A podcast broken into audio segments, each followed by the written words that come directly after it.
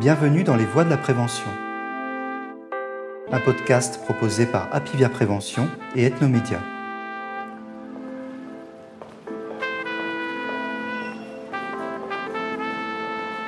tous les comportements addictifs ou en tout cas des comportements de compensation que l'on a pu observer lors du premier confinement notamment peuvent s'expliquer parce que l'alimentation est une source d'émotion, c'est une source de découverte, c'est une source de plaisir socialisation, convivialité, l'approvisionnement saisonnier, la grande surface préférée, la cuisine maison, l'aliments ultra transformé. Notre cerveau adore le gras et le sucré, culpabilisé. Euh, c'est rare de craquer euh, sur du concombre. L'aliment déstressant, le plaisir alimentaire, prendre du poids en mangeant que des fruits, hypersélectivité alimentaire, je mélange tout ce qui reste dans mon frigo, dédramatiser des contextes alimentaires compliqués. le chocolat, c'est pas si mal que ça. Je vous emmène aujourd'hui à la rencontre de Myriam Alexis. Cette diététicienne, spécialisée en nutrition pédiatrique, consultante et formatrice auprès de professionnels de la petite enfance, s'implique aussi dans des ateliers de sensibilisation à l'alimentation santé pour toutes les bourses et en particulier les petits budgets. C'est une passionnée qui place la sociologie de l'acte alimentaire au cœur de sa réflexion et de sa pratique, et je lui ai donc demandé ce que la situation anxiogène due à l'épidémie de Covid-19 et surtout les confinements avait eu comme conséquence sur notre alimentation. Étant donné la situation sanitaire, nous avons fait cet enregistrement à distance, mais vous aurez quand même droit à notre petit gimmick de début d'interview. Je ne vois pas de sonnette. Si, c'est ici. Bienvenue dans les voies de la prévention. Un podcast proposé par Apivia Prévention et Ethnomédia. Vous aurez un petit micro-cravate comme ça, comme moi. Aujourd'hui, Myriam Alexis nous parle des comportements alimentaires. Notre alimentation, au-delà de l'acte vital et nourricier euh, et quotidien, au final même pluriquotidien, est un acte pluridimensionnel. Les pratiques alimentaires sont, si on reprend vraiment la base de la définition, sont des ensembles en fait de conduite à la fois de production, mais aussi de transformation et de préparation. L'acte alimentaire n'est pas une simple consommation d'aliments en tant que tel, mais c'est aussi un aliment euh, de socialisation, de convivialité, de partage et également de construction de soi, de son identité, à la fois euh, son identité personnelle. Hein, on connaît tous l'adage Dis-moi ce que tu manges, je te dirai qui tu es. Et euh, aussi une, une appartenance culturelle. Au-delà de ça, encore une autre dimension, notre alimentation, c'est une source d'émotion. Et on va voir un petit peu plus tard qu'effectivement, tous les comportements addictifs, ou en tout cas des comportements de compensation que l'on a pu observer lors du premier confinement notamment, peuvent s'expliquer parce que l'alimentation est une source d'émotion, c'est une source de découverte, c'est une source de plaisir pour la plupart d'entre nous, avec tout le côté hédonique que l'on peut avoir attaché à l'alimentation. Toutes ces dimensions-là ont vraiment été euh, très très impactées alors oui, ce qui ressort des premières études, c'est que les Français se sont d'abord mis à stocker des choses simples à cuisiner, des pâtes, du riz, des choses très basiques. Les plats cuisinés ont commencé à décliner en termes d'achat et les personnes se sont beaucoup appuyées sur le commerce local D'ailleurs, ça a été l'occasion pour certains de découvrir qu'ils avaient des petits commerçants autour de chez eux, des petits producteurs, euh, que ce soit euh, fruits et légumes, que ce soit euh, des boucheries traditionnelles. Et ça, ça a vraiment été majeur lors du premier confinement. Dans la majorité des cas, on peut se dire que c'est positif parce qu'on est revenu au final à quelque chose de beaucoup plus saisonnier en termes d'alimentation. L'approvisionnement saisonnier, c'est là où on a le meilleur bénéfice des végétaux. Donc là, pour le coup, on a eu quelque chose d'extrêmement bénéfique. Après, est-ce qu'on a repris le chemin euh, de sa grande surface préférée euh, ou alors est-ce qu'on est resté au niveau de son petit producteur local?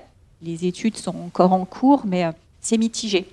Il y a des comportements qui sont restés et d'autres où la vie a tout simplement repris son cours, un peu comme avant, et, voilà. Mais en tout cas, il y, a, il y, a, quand même des petites choses qui perdurent, notamment sur la cuisine maison les plats euh, cuisinés en famille ou en tout cas des choses beaucoup plus euh, euh, simples, moins d'aliments ultra transformés. On n'est quand même pas très bon hein, malgré tout. L'alimentation quotidienne est beaucoup, beaucoup transformée dans notre monde actuel. Hein. Et est-ce qu'on sait si ces moments, on va dire, de convivialité autour de la cuisine ont été un moyen aussi de gérer un petit peu le stress?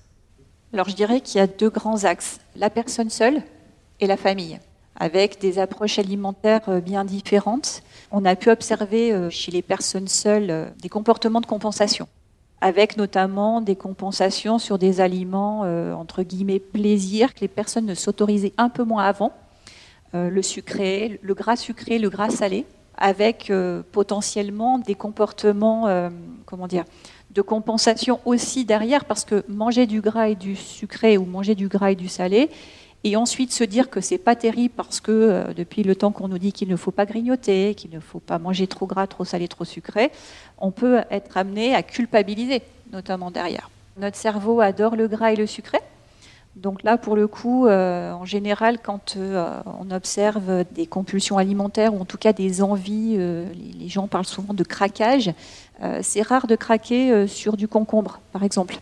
Tout simplement parce qu'il ne répond pas aux critères hédoniques de l'alimentation plaisir. c'est pas assez gras et c'est pas assez sucré du concombre. Donc par contre, un petit gâteau, du chocolat ou même du gras salé, hein, comme du fromage ou de la charcuterie, et ça, bien évidemment, c'est culturel. Hein, ça ne serait pas la même chose dans un autre pays mais euh, en tout cas chez nous, il y a des aliments qui permettent de diminuer le stress.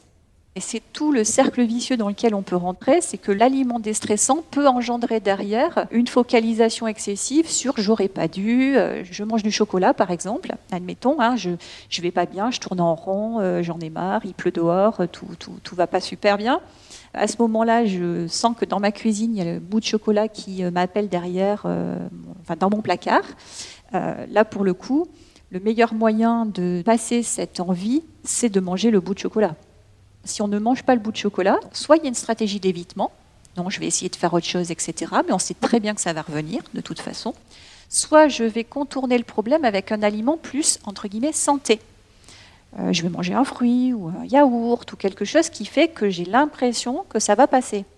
Mais au final, l'envie de chocolat va toujours finalement revenir parce que c'est l'aliment qui correspond le mieux aux critères hédoniques et aux critères de notre circuit de la récompense qui doit recevoir, entre guillemets, quelque part sa dose journalière. Et si on ne l'a pas, et Dieu sait si pendant le confinement, le circuit de la récompense n'a pas été très, très récompensé, hein, euh, peu d'endorphines, peu de sport, euh, beaucoup d'inactivité, euh, ce pas des choses qui permettent d'activer le circuit de la récompense.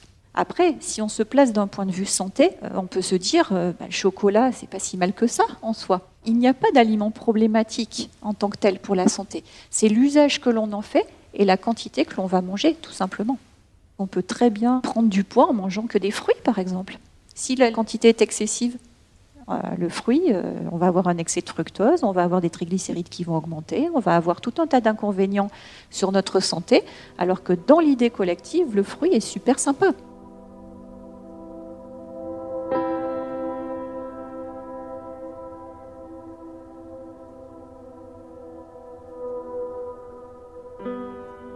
Après, du point de vue familial, c'est un peu différent. On a pu observer euh, des comportements avec euh, notamment des repas qui sont devenus conflictuels, des choses un petit peu dures à gérer hein, avec les enfants en permanence, euh, trouver des idées, trouver des recettes qui conviennent à tous les membres de la famille sur tous les repas alors que potentiellement dans la vraie vie, j'allais dire, hein, hors confinement, chacun était peut-être de son côté sur le temps du déjeuner, par exemple les enfants à la cantine ou les, adultes dans leur restaurant d'entreprise ou un, truc à emporter, quelque chose comme ça.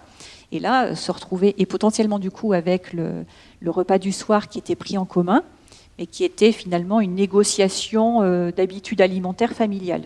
C'est pas la même chose quand on se retrouve à gérer tous les repas. J'ai quand même cette impression que la situation a exacerbé ou peut-être simplement confirmé des tendances existantes. C'est-à-dire qu'on est célibataire avec tendance au grignotage et à la pizza devant la télé. On s'est peut-être laissé un petit peu aller à ça euh, davantage. C'est exactement ça. C'est-à-dire que des, familles pour lesquelles on avait déjà une petite préoccupation sur l'alimentation, en tout cas dans une idée d'améliorer son alimentation, eh bien, ça a précipité les choses dans une accélération par rapport à ces préoccupations, de se dire, bah, tiens, c'est peut-être l'occasion de remettre à plat euh, ce que l'on consomme, d'aller vers une alimentation plus santé, euh, avec des circuits courts, euh, des légumes frais, etc. Par contre, comme dans toute situation, on a retrouvé plus d'extrêmes aussi. Dans la population pédiatrique, le fait de ne pas voir, par exemple, ses copains, le fait de ne plus manger au même endroit, le fait d'avoir la pression parentale pour manger, On n'est plus allé au restaurant scolaire, on n'est plus allé euh, voir euh, ses amis pour les anniversaires. Euh, et, ça, chez un enfant pour lequel tout va bien dans sa tête, ben, ma foi, c'est peut-être un peu plus gérable. Par contre, ça a précipité certains enfants dans les troubles du comportement alimentaire. En tout cas, en, sévérité, ça c'est sûr. Et ces troubles, vous pouvez nous, nous en décrire quelques-uns? Ils sont de quel type? Alors notamment euh, dans les troubles type euh, anorexique ou dans les troubles, euh, notamment les troubles de l'oralité alimentaire, où on va avoir des hypersélectivités alimentaires. Donc là, toute la difficulté de la famille, c'est de pouvoir gérer cette hypersélectivité. Quand vous mangez très très peu de variétés, au final, les repas sont à peu près toujours les mêmes. Et quand on doit cuisiner pour toute la famille tout le temps, ça pose rapidement un souci. Donc on va rentrer dans une espèce de, guérilla alimentaire à qui euh, gagnera la partie. La violence peut s'installer avec euh, une lutte perpétuelle pour les repas. Il faut se dire qu'avec un enfant, même si on arrive à lui faire manger des choses, il gagne toujours à la fin. Donc ça peut être euh, des comportements type vomissement, des restrictions alimentaires, je ne veux pas manger, etc a des services euh, de pédiatrie et d'urgence pédiatrique ont euh, enregistré des fortes progressions des hospitalisations pour des conduites alimentaires sévères. Donc c'est non négligeable.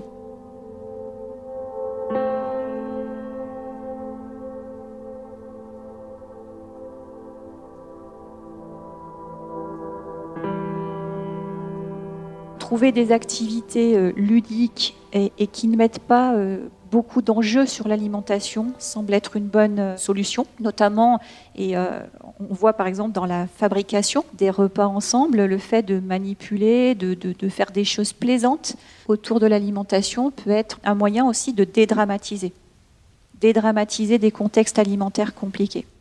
Et votre constat, c'est quoi? C'est qu'on avance sur une bonne voie ou on a quand même du mal à changer nos comportements? Alors le fait maison revient, et là, pour le coup, le confinement aura euh, aussi montré à pas mal de personnes qu'ils sont en capacité de faire de la cuisine sans y passer trois heures. Souvent, on me parle du temps euh, consacré à la cuisine. Euh, il y a vraiment beaucoup de choses à explorer sur ce temps culinaire, en fait.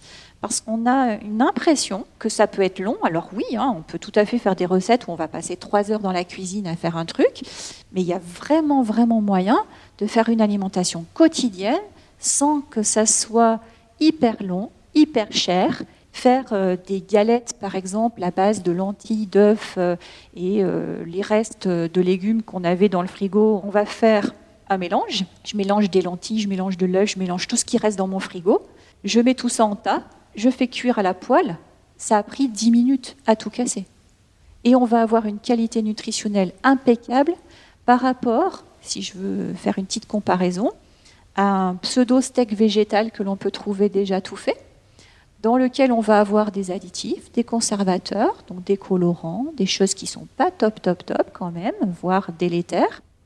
On prend un bout de poulet, on le roule dans de la chapelure ou quand bien même dans des cornflakes écrasés si on n'a que ça sous la main. Et on va arriver à faire un nugget qui finalement rentre dans une qualité nutritionnelle qui est largement supérieure à un nugget acheté et là, quand on regarde la composition nutritionnelle, dans ces nuggets-là, il y a 50% de chapelure. Alors oui, il faut accéder à l'information. Euh, donc là, on est dans l'éducation, hein, euh, en tout cas de l'accompagnement euh, à l'alimentation. Quand on voit toutes les émissions culinaires que nous avons à la télé, qui sont quand même juste impressionnantes, on peut se dire que des fois, ça peut nous donner un, complexe d'infériorité. Elles sont basées sur la performance et pas justement sur, sur la simplicité. Mmh. Ah oui, oui. Et d'ailleurs, on est dans des notations, des étoiles, des choses qui vont faire que si c'est pas euh, de l'ordre euh, du resto étoilé, eh ben, euh, finalement, ça ne, fait pas l'affaire. Mais l'alimentation du quotidien, elle peut être étoilée, si on veut, mais elle peut être tout aussi simple. quand j'ai des personnes qui me disent, mais moi, je sais faire que des pâtes.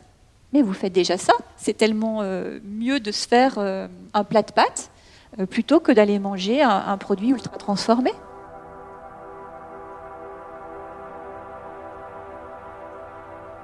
Dans l'alimentation moderne, on a perdu beaucoup de choses. On a perdu euh, du croquant, on a perdu euh, du texturé.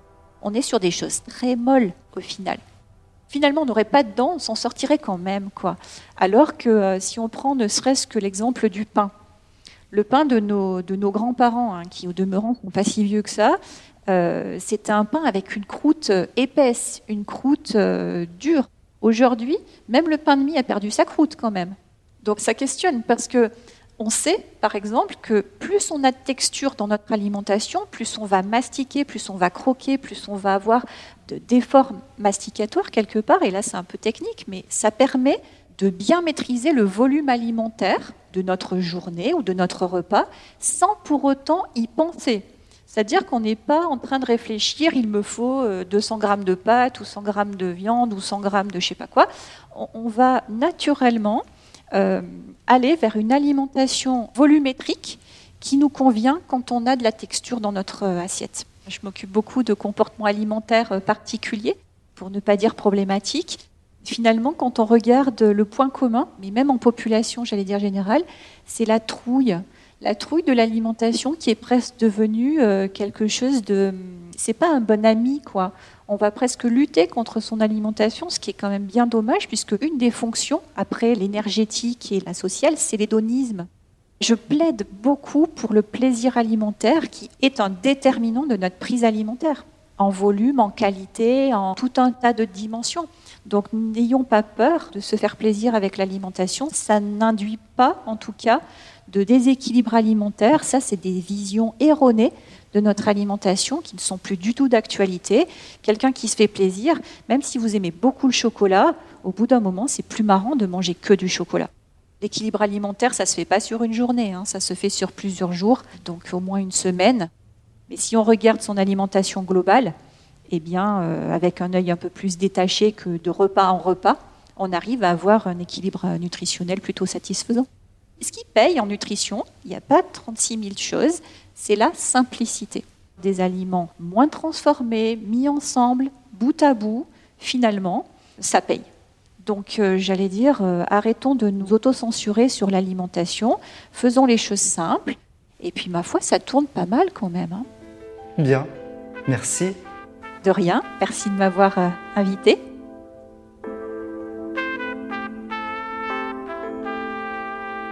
Merci de nous avoir accompagnés dans cet épisode des Voix de la Prévention, un podcast proposé par Apivia Prévention et Ethnomédia. Auteur Jean-Christophe Moine, avec David Trescos pour le son. Continuez à vous informer sur le site apivia-prévention.fr. N'oubliez pas de vous abonner à notre podcast et de le partager. Et surtout, prenez soin de vous.